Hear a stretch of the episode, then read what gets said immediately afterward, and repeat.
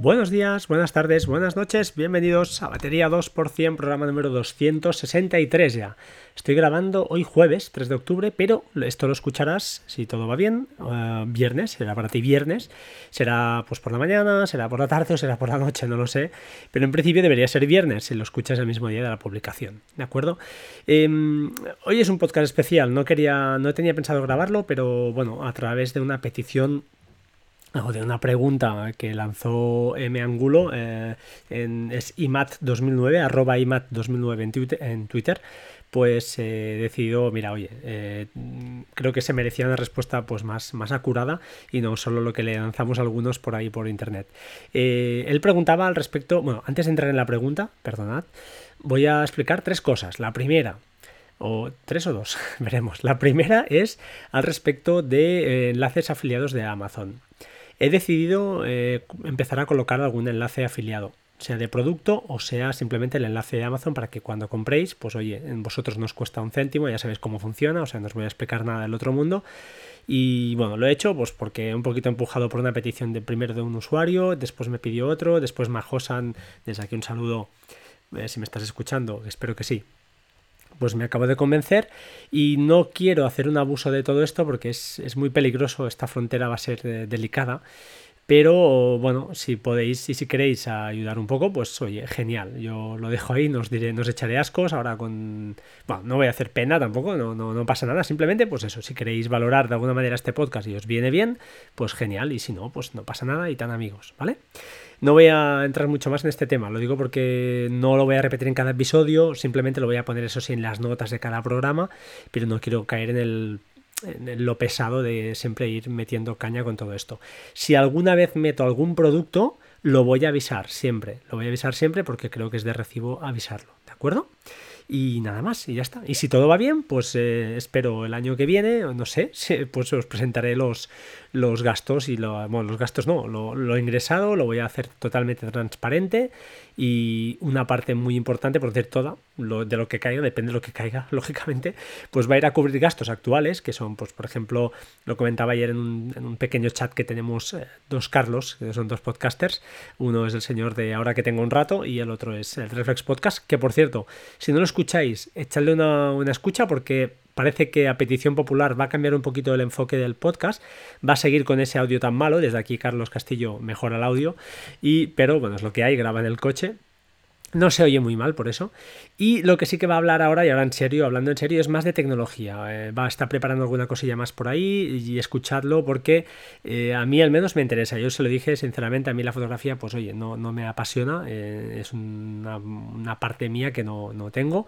Pero eh, cuando habla Carlos, pues eh, sí que tiene sobre todo una opinión, pues bueno, que no está nada mal, dice las cosas bastante claras, quizá demasiado, pero me gusta, me gusta cuando habla de temas como por ejemplo el de Telegram que publicó. Mm, lo digo así, no sé, vosotros escoged, si os gusta, pues lo escucháis y si no, pues oye, lo borráis y punto, ya está, al final cada uno es libre de, escuchar lo que, lo que quiera. Y ahora que tengo un rato, pues qué deciros, ya he hablado varias veces de este podcast y me parece un podcast a mí muy interesante, graba poco, por, pues porque pasa lo que a mí, que a veces la vida se te lleva por delante, como decimos ahora habitualmente, y no tienes tiempo y oye, no hay, ¿no? Pues ya está, no pasa nada. Desde aquí ya sabes que siempre le animo a, a grabar. Ellos también tienen enlace de, enlaces de afiliados, así que hoy, por excepcionalmente, porque claro, yo quiero toda la pasta para mí, no les voy a, perdón, os voy a colgar los, enlaces de ellos, ¿de acuerdo? Porque creo que es justo, a la gente que grabamos podcast, sea quien sea, eh, me viene a la cabeza Patuflings, pero JM Ramírez, quien sea, me da igual, ¿eh? Creo que, bueno, no, nos podemos comparar con este, estos niveles, pero yo creo que incluso con más razón los pequeños, que tenemos que invertir a veces mucho más tiempo en preparar estas cosas, pues eh, tiene, tiene su, su labor y su, mérito y su, oye, si tiene su gratificación, pues perfecto. Y además a vosotros, ya os digo, nos cuesta un céntimo, o sea, es lo único que ganamos todos, al final ganamos todos. Y ahora sí, sin más, os voy a explicar la segunda cosa. Sí, opinión, tema de Apple estos días con las actualizaciones. Nada, voy a estar un minuto porque todo el mundo creo que ha hablado de todo esto. Eh, bajo mi punto de vista, el gran problema es básico, es sencillo. Cada año un sistema operativo. Esto no es práctico, eh, será muy eh, comercial o lo exigirá los accionistas y todas estas cosas para que haya movimiento y los, mm, bueno, muchos youtubers y podcasters también pues eh, puedan grabar cosas y, muchos blogs puedan publicar cosillas pero la verdad no me parece de recibo. Eh, estamos hablando de productos muy caros les vamos a dar ese voto de confianza. A mí particularmente no me está yendo mal iOS 13 en el iPad y lo uso a full y he visto algún vídeo por ahí, aplicaciones que no arrancan y tal. A mí me va mucho mejor que la beta, tengo que reconocerlo y tengo bastantes aplicaciones. Pero mm, no sé, mm, entiendo, entiendo las quejas y cuando son generalizadas y lógicamente están sacando updates es porque algo está fallando. Eh, bueno, es lo que pasa, ¿no? El tema de los testings al final es la parte de los proyectos que más eh, abandonada normalmente se tienen, o no, aunque no debería ser así en estas grandes compañías, pero fijaos, creo que era Microsoft, leí el otro día que eh, también la cantidad de errores que hay en Windows 10, un ex empleado mm, leía que explicaba pues, que se habían cargado todo el departamento de testing de Windows, lo habían cargado y habían metido gente ahí que venía de Windows Phone y esas cosas, con lo cual todo mucho más reducido. ¿Qué pasa? Pues entonces lo que pasa es que, pues que cuando lo lanzas al público, lanzas millones a millones de, usuarios, eh, cada usuario tendrá aplicaciones de su padre y de su madre instaladas, eh, bueno, mil historias que pueden cambiar a este nivel, debe ser brutal, pues aparecen fallos por todos los lados. No sé, yo creo que está muy bien que cada año renoven, nos hace mucha ilusión a todos que nos saquen software nuevo, pero quizá, oye, deberíamos volver a, las a la antigua usanza, ¿no? Y en vez de quizá cada año, pues cada dos años, que sería una cosa más gradual, que corrigieran parches de seguridad y, ¿por qué no?, pues sacaran algunas funcionalidades nuevas asociadas al nuevo teléfono, pero lo que es la interfaz en sí, estos cambios que hacen, pues más drásticos, que implica un nuevo sistema operativo, pues quedarán, quedarán reducidos a cada dos años o cada tres incluso. Es que no, no le veo la necesidad hoy en día mm, de, cada año lanzar un sistema operativo que, mejora. Es que pocas mejoras hay ya. Lo que queremos es que funcionen, porque si no, mm, mal vamos, vamos a peor. en fin, dicho esto, ahora sí, ya voy al tema, al título del, del podcast, ¿de acuerdo? Dedicado a un oyente. R-Sync OS X, vale. Y Matt, 2009, como he dicho, él me preguntó, me preguntó, nos preguntó ah, en Twitter, lanzó en Twitter una consulta que quería sincronizar una carpeta del disco duro con varias llaves USB por temas profesionales, ¿de acuerdo? Supongo que será colocar una llave, sincronizar, colocar otro, sincronizar, etcétera, etcétera. Le comentamos o comentaron varias gente, pues oye, mira, una opción es Pathfinder. Yo le dije, tienes Pathfinder, tiene una herramienta para sincronizar que funciona muy bien, y es cierto. Duplicati, no he probado esta vía, no la he probado, pero hace bastante que no lo toco, pero creo que debería funcionar también. Y alguien comentó R-Sync. R-Sync funciona. Lo que pasa es que en macOS tiene su historia instalar R-Sync vía terminal. Tiene sus cosillas o no es 100% fácil, excepto, excepto si usas una cosa que se llama Homebrew. Eh, entonces, voy a explicar cómo instalarlo. En las notas del programa, eh, ahí no recuerdo el nombre de IMAT, me sale IMAT y no me sale el, nombre, y lo miré, creo que era Manuel. Eh, en las notas del programa está muy fácil cómo se instala, ¿de acuerdo? Hay un poco de terminal, pero es que son 5 minutos, es copiar y pegar, no os asustéis. Entonces, os explico un poquito los pasos por si hay algún interesado. Alguna vez he hablado aquí ya de Homebrew.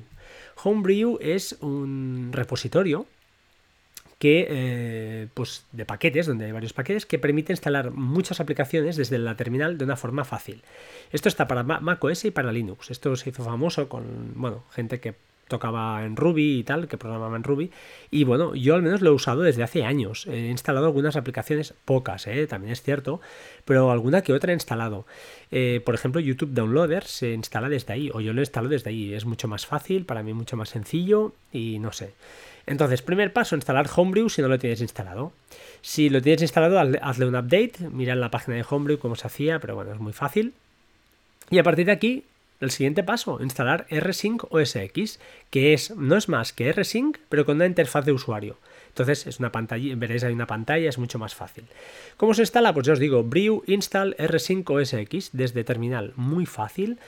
Puede ser que os aparezca un error, a mí al menos me apareció, pero es que te dice el solito lo que tienes que hacer. Eh, hay un sudo, un comando sudo, xcode build, license accept. Entonces, bueno, se, hace esto eh, y ningún problema. Entonces, a partir de aquí, se abre, ya se puede abrir la aplicación. Te vas a Spotlight, te vas a Alfred, como es mi caso, clicas RSync o SX o RSync, ya te debería aparecer, y se te abre una interfaz de usuario, ¿de acuerdo? Eh, no es sencilla, entre comillas, pero es muy sencilla. Os he puesto los pasos para hacer una sincronización eh, desde ahí. Simplemente añadir una tarea, en segundo lugar, añadir la ruta de origen y la ruta de destino, añadir esa tarea a la lista de tareas que puedas tener, puedes tener 5, 10, 15 tareas, las que quieras, incluso programarlas, y lanzas un play y para adelante, y sincroniza. Os he puesto una captura de ejemplo, va súper rápido, va, va, bueno, RSync si tiene una, característica es que va muy rápido. Eh, lógicamente si tienes millones de ficheros la cosa va a ser más lenta, pero funciona muy bien.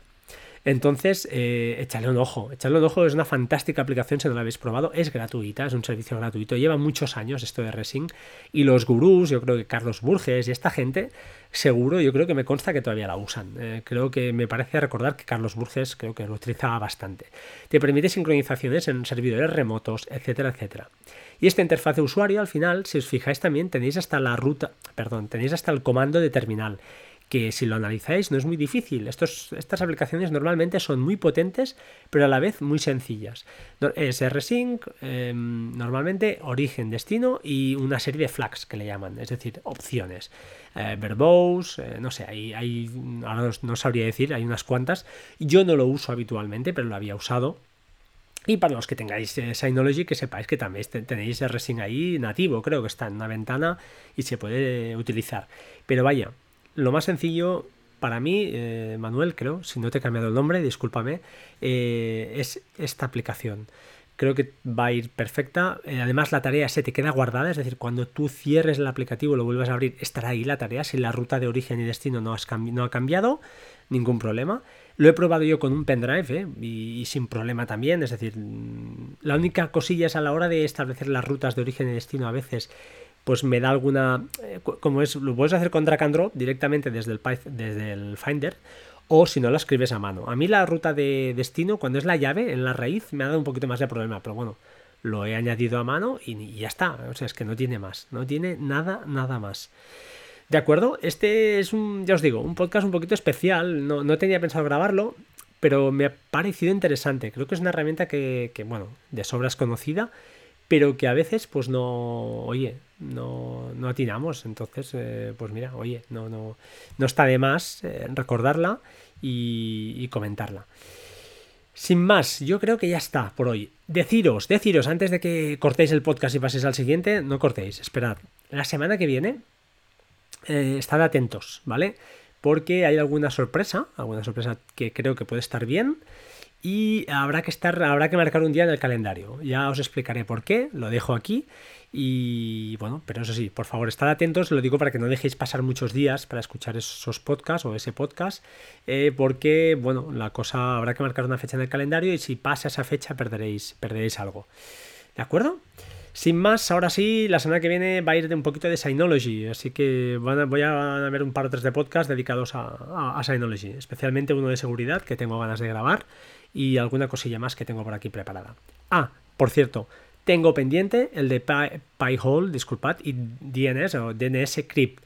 Lo voy a publicar también la semana que viene. Eh, simplemente es eh, explicar cómo lo he hecho en Raspberry, que no lo he hecho yo, ya lo avanzo. Es simplemente una traducción de una página que también os dejaré enlazada para no quitar mérito al autor. Pero bueno, para el que no se mueva en inglés, pues oye, se lo hago yo en Spanish y ningún problema. ¿De acuerdo? Ahora sí, os dejo, por favor, pasad un buen fin de semana, sed buena gente, haced el bien, estad con la familia, disfrutad la vida, que son dos días. ¿De acuerdo? Un saludo, chao, chao, hasta pronto.